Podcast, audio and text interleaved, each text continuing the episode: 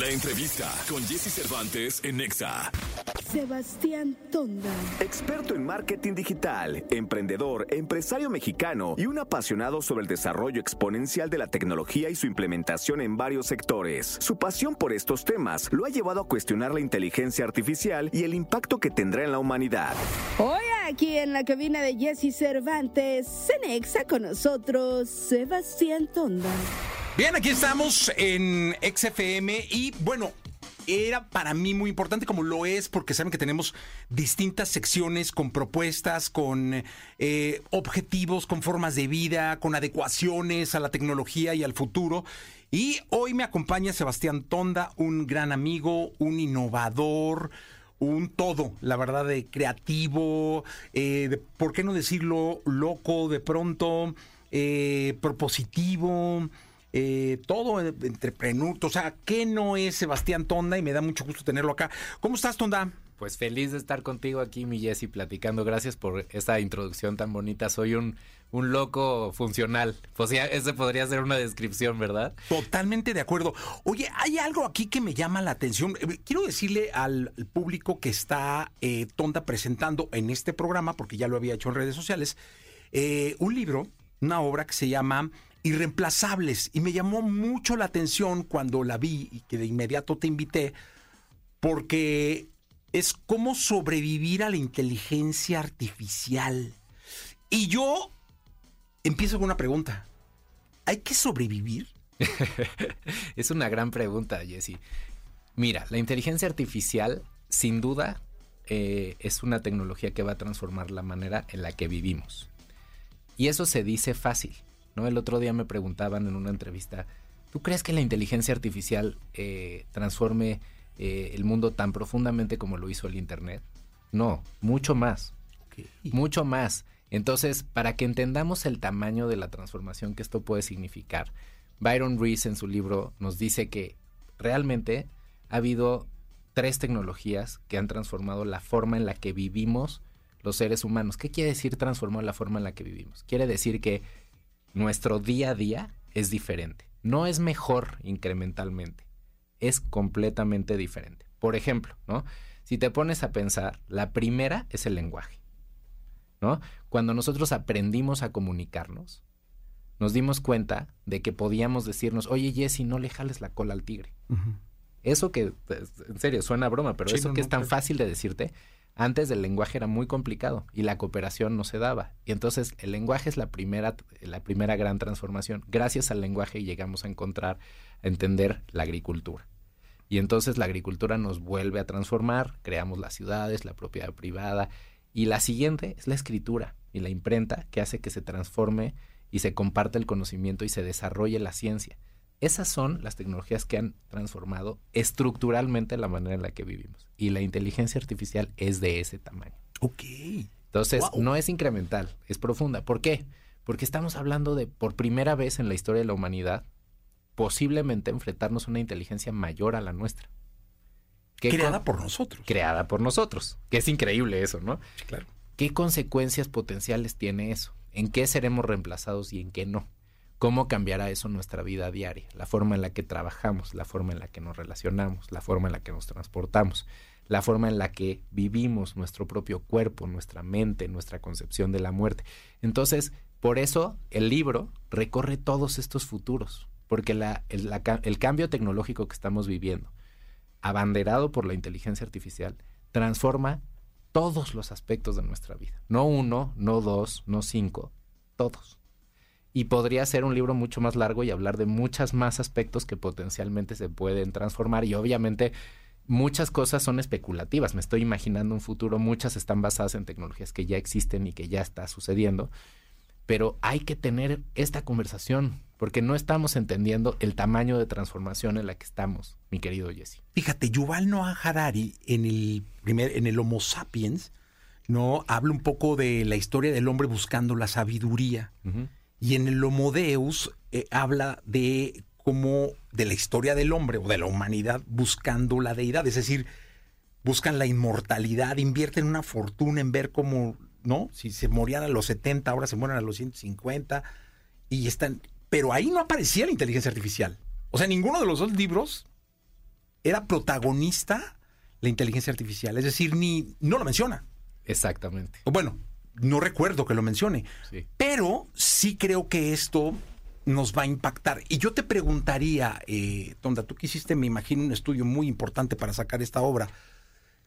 ¿Cómo nos impacta de manera inmediata? Es decir, ¿cómo nos impacta a nosotros, una generación que si no va de salida, hoy es protagonista en el consumo, ¿no? Digamos, nosotros somos la, la generación que está consumiendo quizá en su mayor parte los productos del día a día de nuestra humanidad. ¿Cómo nos impacta de manera inmediata? Mira, hay dos cosas importantes para responder tu pregunta, Jessy. La primera es una reflexión general. Esta transformación va a ser en décadas. O sea, las transformaciones que generaron las tecnologías de las que te acabo de hablar, que fueron hace mucho tiempo, se sucedieron en siglos o incluso milenios para que transformaran profundamente la forma en la que vivimos. Esta va a suceder en las siguientes cuatro o cinco décadas. Nunca una transformación tan profunda ha sucedido en tan poco tiempo. Por eso es tan importante tener la conversación, porque nosotros somos actores eh, protagónicos en cómo, se, va a dar esta transformación. Va a suceder en los siguientes 40, 50 años. Los últimos tuyos y míos, Jesse, los primeros de los que están naciendo, pero sin duda los van, a ver pasar una generación, la transformación, ¿no? Y eso es muy importante. Y ahora, lo segundo que me preguntas, vamos a ser concretos. ¿Cómo nos va a transformar? Hoy nos está transformando en un nivel muy básico, ¿no? Porque hoy la inteligencia artificial, ya llevamos usando inteligencia artificial un rato, nomás que estaba tras bambalinas. Es decir, cuando tú usas las herramientas de todos los días que usamos en Internet, hay inteligencias artificiales atrás, ¿no?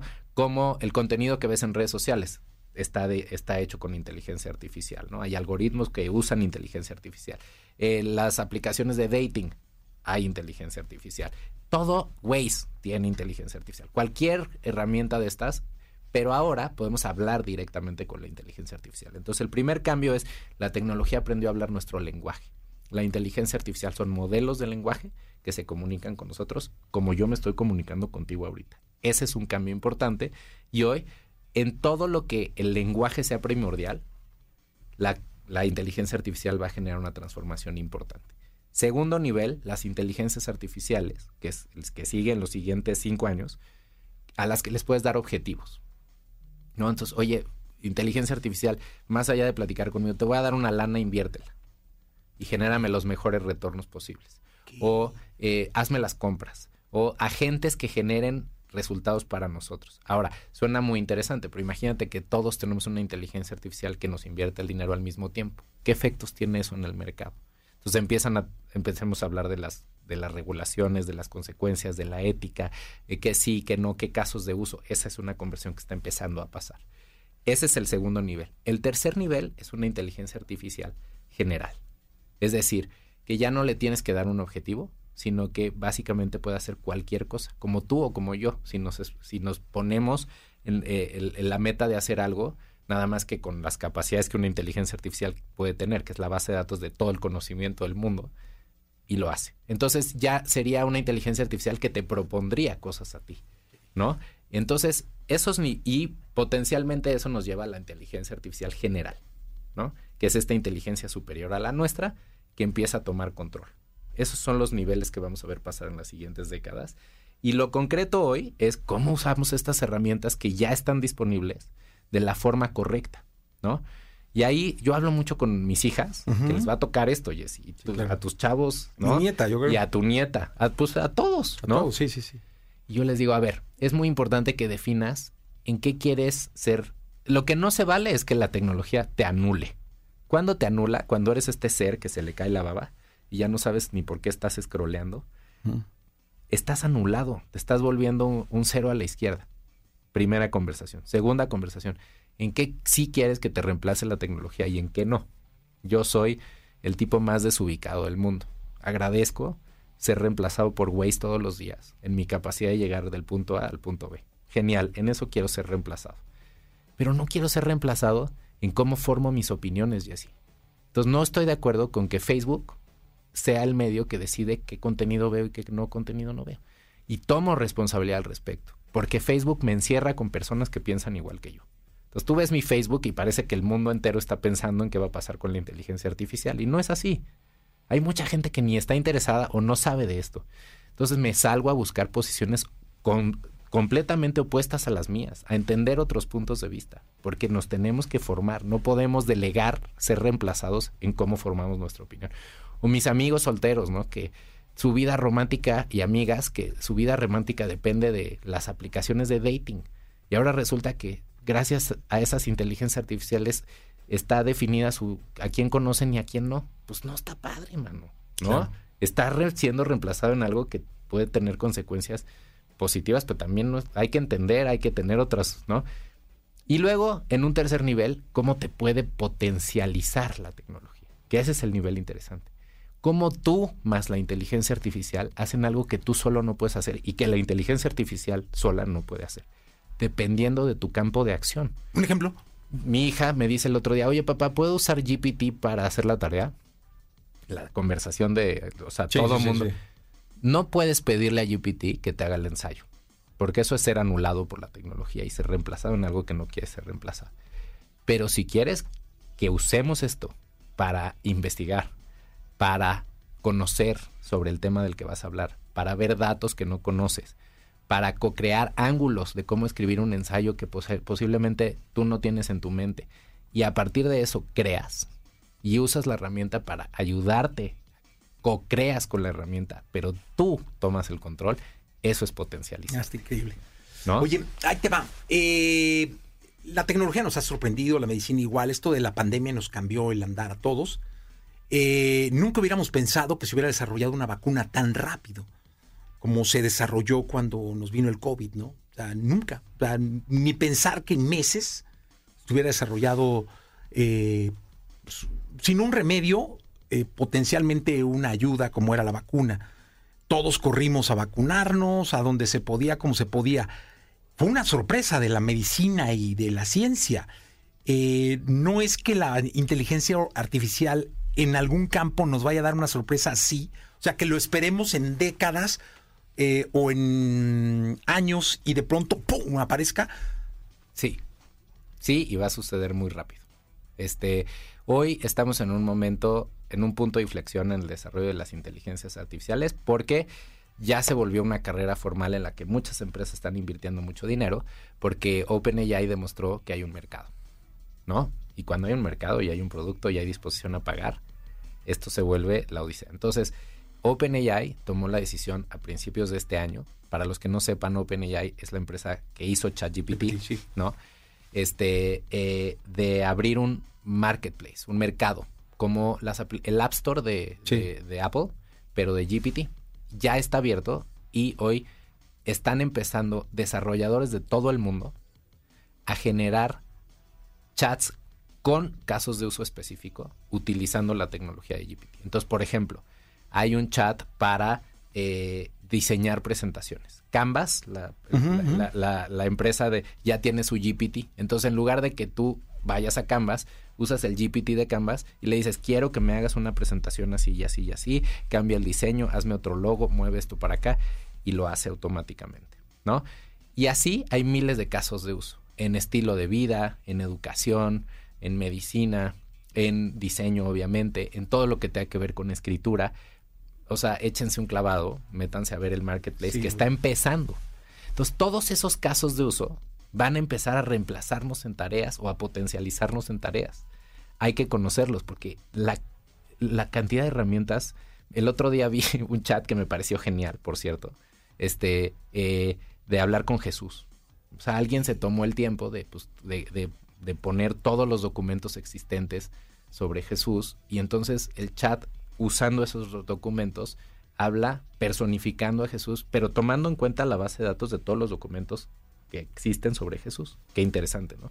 O yo hice ya un, chat que estoy por liberar, lo que pasa es que ahora solo pueden usar los que tienen GPT Plus, para que puedas hablar con mi libro. Ah, está increíble. Entonces, qué padre poder hablar con un libro, ¿no? Está padrísimo leerlo. Pero si después de leerlo, oye, libro, este, fíjate que no me acuerdo, ¿qué decías en este capítulo? Ah, pues esto y esto y esto. O, oye, fíjate que me interesa saber de un tema que no está en el libro. Yo le dije, puedes contestar temas que no están en el libro, asumiendo mi postura y diciendo, aunque no está en el libro, te puedo decir que la postura sería esta, sobre este tema. Y aquí está la información. Entonces, mi primer, mi libro, pues a lo mejor es el primer libro de la historia que habla. Oye, pues avísanos, porque sí quiero platicar. Bueno, voy a leerlo, quiero platicar con él. Dime una cosa, eh, donde esto de, de la inteligencia artificial siempre me ha llevado a pensar en la ficción. Sí. Porque creo que es un tema muy, muy cargado a llegar a pensar que algún día estemos gobernados por la inteligencia artificial, es decir, no tengamos que votar, sino que la inteligencia artificial decide estructuras sociales, decide estructuras de gobierno, decida estructuras de vida, ¿no? Eh, pero luego digo, no, eso es una película. ¿Eso es una película o puede pasar? Yo creo que puede pasar dependiendo, justo es, este es el los capítulos finales del libro, ¿no? La reflexión, porque mi libro se llama Irreemplazables. Tú puedes un poco entender que yo creo que no somos reemplazables por la inteligencia artificial, pero podemos dejarnos ser reemplazables por la inteligencia artificial si no tomamos las decisiones correctas. En el fondo, esta conversación, que es muy interesante, Jesse, es mucho menos sobre tecnología y mucho más sobre el ser humano. Porque por primera vez en la historia tenemos enfrente una inteligencia diferente a la nuestra que nos va a ayudar a entender qué somos nosotros, qué nos hace diferentes a nosotros. Y esa es la verdadera conversación. Entonces, para no llegar a ese punto, lo que realmente tenemos que hacer es asumir el control y la herramienta que tenemos que utilizar es la conciencia, porque la inteligencia artificial no tiene conciencia. Y no estoy hablando del mundo espiritual, ¿eh? estoy hablando de algo muy práctico. La conciencia es nuestra capacidad de observar nuestros propios pensamientos y de definir y cambiar los modelos de pensamiento que definen nuestra existencia y nuestras acciones. Eso no lo puede hacer la inteligencia artificial. Y nosotros tenemos que ver la conciencia detrás de la inteligencia artificial. Y la gran pregunta que tenemos que contestar constantemente es ¿para qué? ¿Para qué vamos a usar la inteligencia artificial? Y si en el centro de ese para qué está la prosperidad de los seres humanos, qué maravilla. Pero si en el centro de esa pregunta está puras razones económicas, y puras eh, eh, eh de cuestiones de, negocio, poder, de control y de poder, pues te tengo malas noticias. Entonces, para concretar, la inteligencia artificial es una herramienta, Jesse. Lo que define las consecuencias de la herramienta no es la herramienta per se, sino es el para qué vamos a usar la herramienta. Esa es la conversación importante que tenemos que tener constantemente sobre la inteligencia artificial. Caray, qué, qué, qué interesante. Irreemplazables, cómo sobrevivir a la inteligencia artificial. Sebastián Tonda, ¿está a la venta? Sí, está a la venta en todas las librerías. ¿Es digital también? También hay una versión digital. La portada está increíble. Está hecha con inteligencia artificial. Está espectacular, de verdad. Este, y qué te digo, felicidades, Tonda. Tenemos que grabar el podcast. Obvio, Jesse. Para, para, clavarnos. Sí, sí, no, y sacar video y todo. Tonda, gracias por estar acá. Gracias a ti, mi querido Jesse. Y felicidades. Cómprenlo, porque, insisto, esto es algo que nos va a tocar vivir. Sí. Que ya nos está tocando vivir. Totalmente. Y para los que estén interesados en seguir la conversación, arroba Sebastián Tonda. Ahí estoy posteando cosas todo el tiempo y feliz de contestar sus dudas. Ya está. Gracias, Tonda.